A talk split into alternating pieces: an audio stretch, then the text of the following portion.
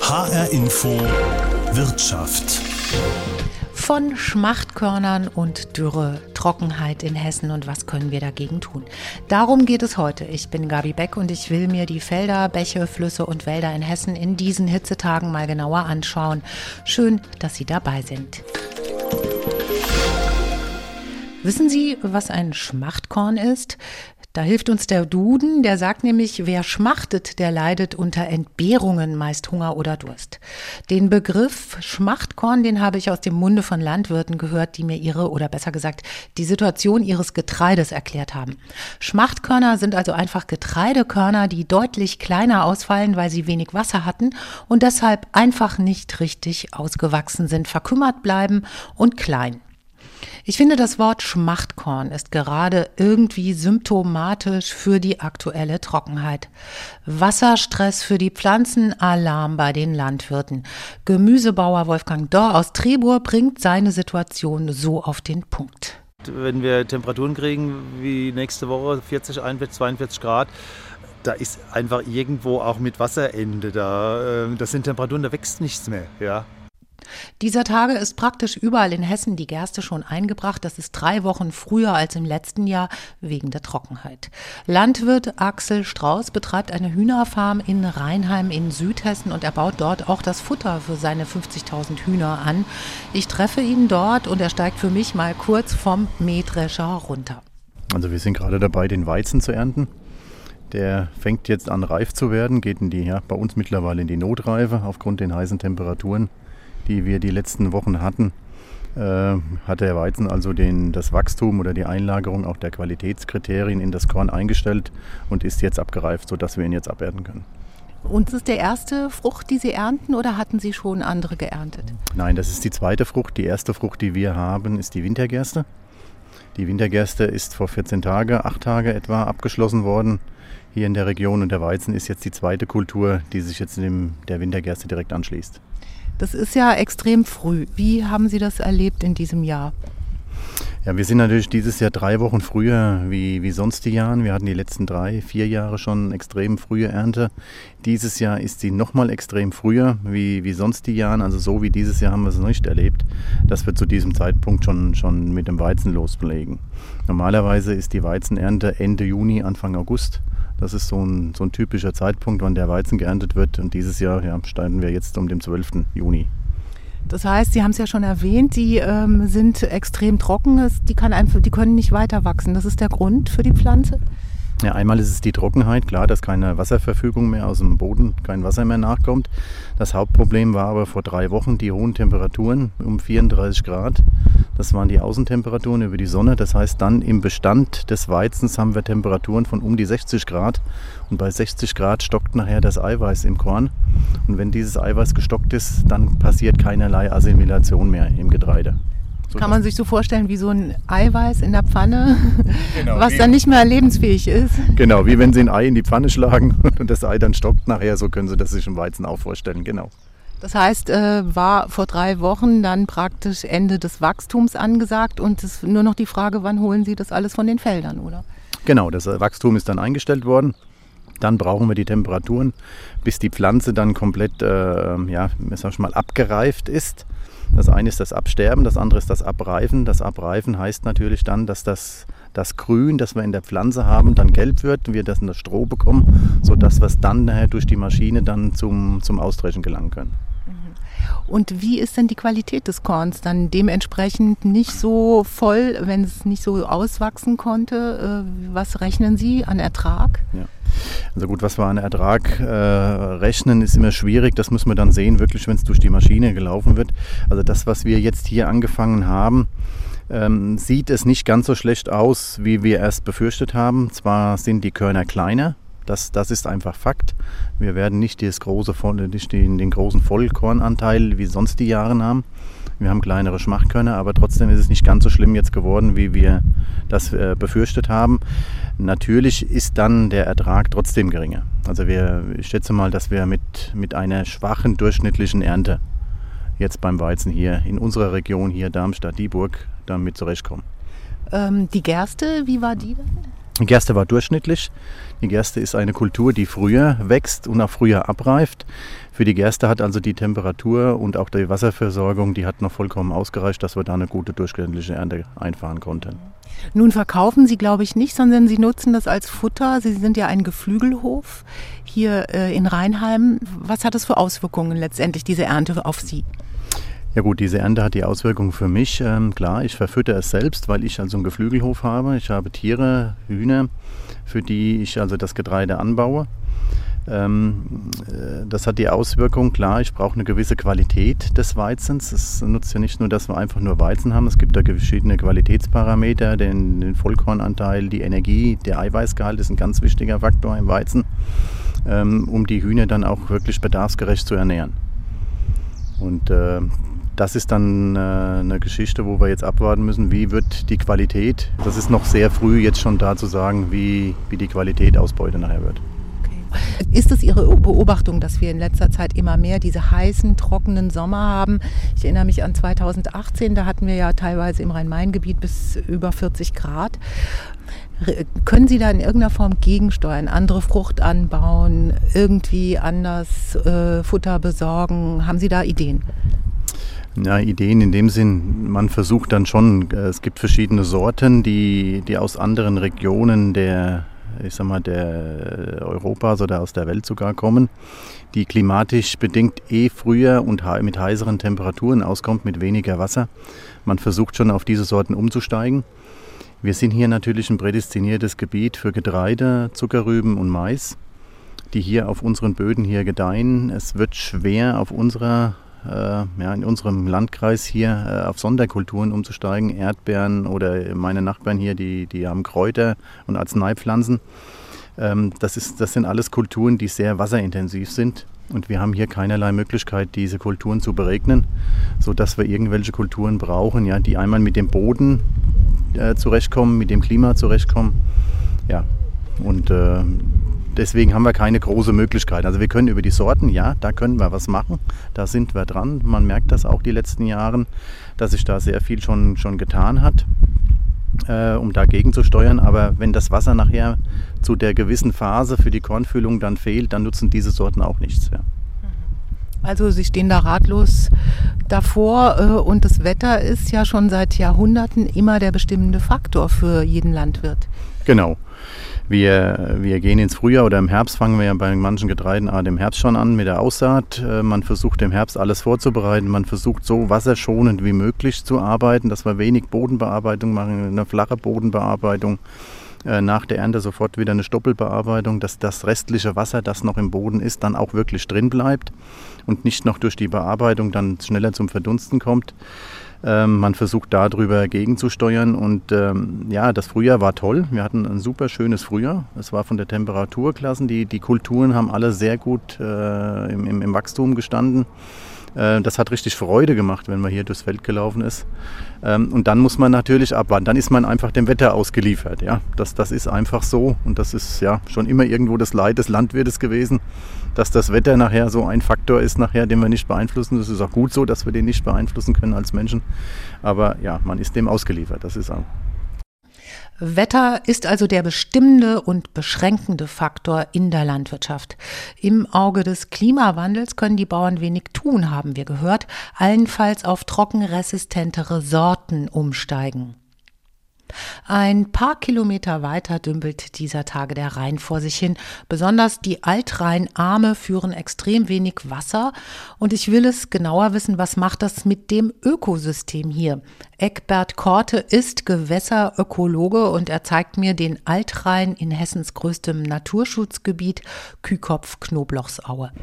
Also eine idyllische Stille hier am Altrheinarm zwischen der Knoblauchsaue und dem Kühkopf und überhaupt eine große Wasserfläche, die kaum in Bewegung ist, die fast ein bisschen vermodert aussieht.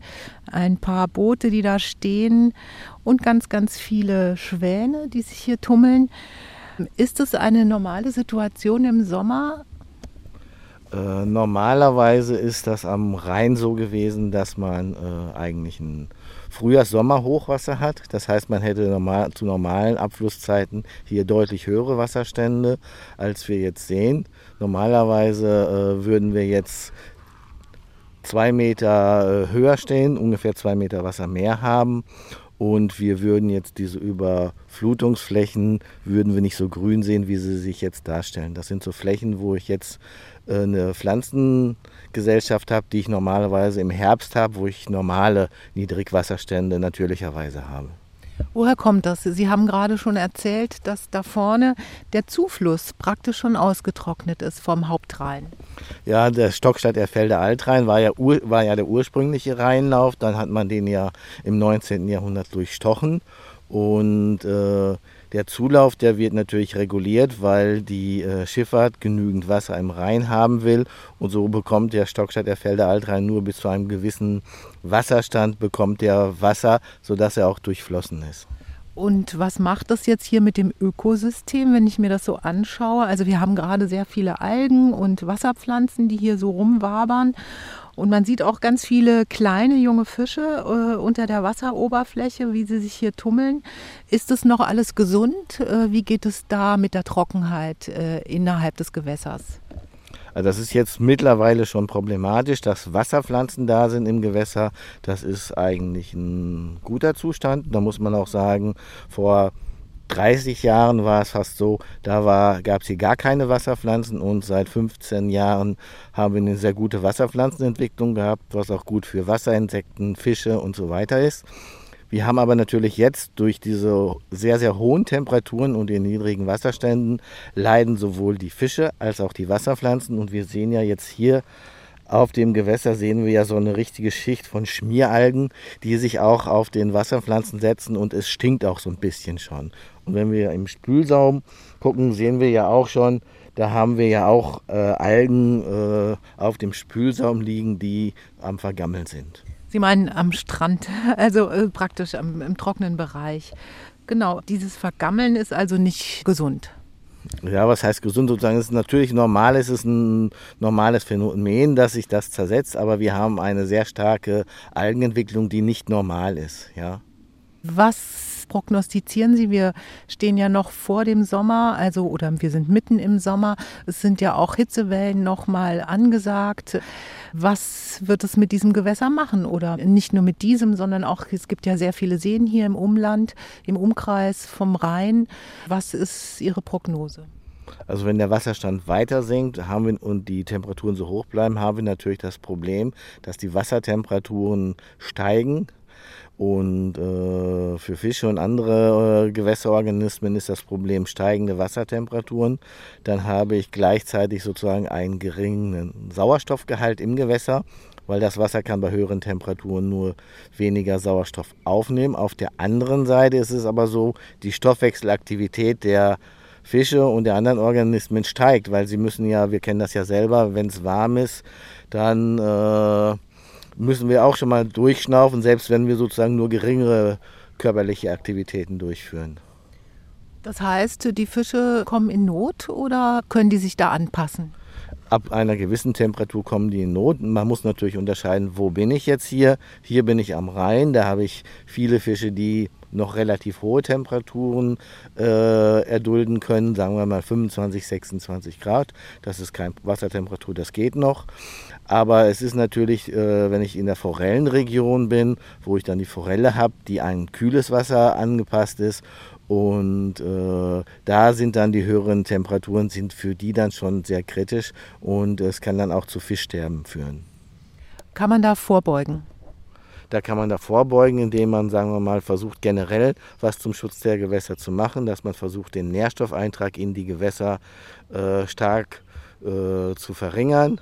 Und das ist, das wäre der, sagen wir mal, ein langwieriger Prozess, aber der würde dem nützen.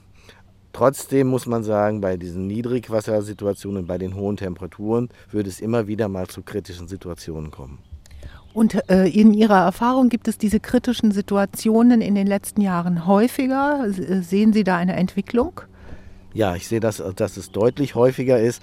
Und äh, wenn wir jetzt äh, nicht nur die Fließgewässer sehen, sondern auch die Stillgewässer, wir haben ja Baggerseen hier, da sieht man, dass die Gewässer leiden richtig. Das heißt, ich habe da eine normale Wasserpflanzenentwicklung und die sterben dann normalerweise ab September ab. Und wir haben aber jetzt teilweise schon Juli, wo die dann von anderen Grünalgen überwachsen werden und wo die dann auch schon anfangen abzusterben.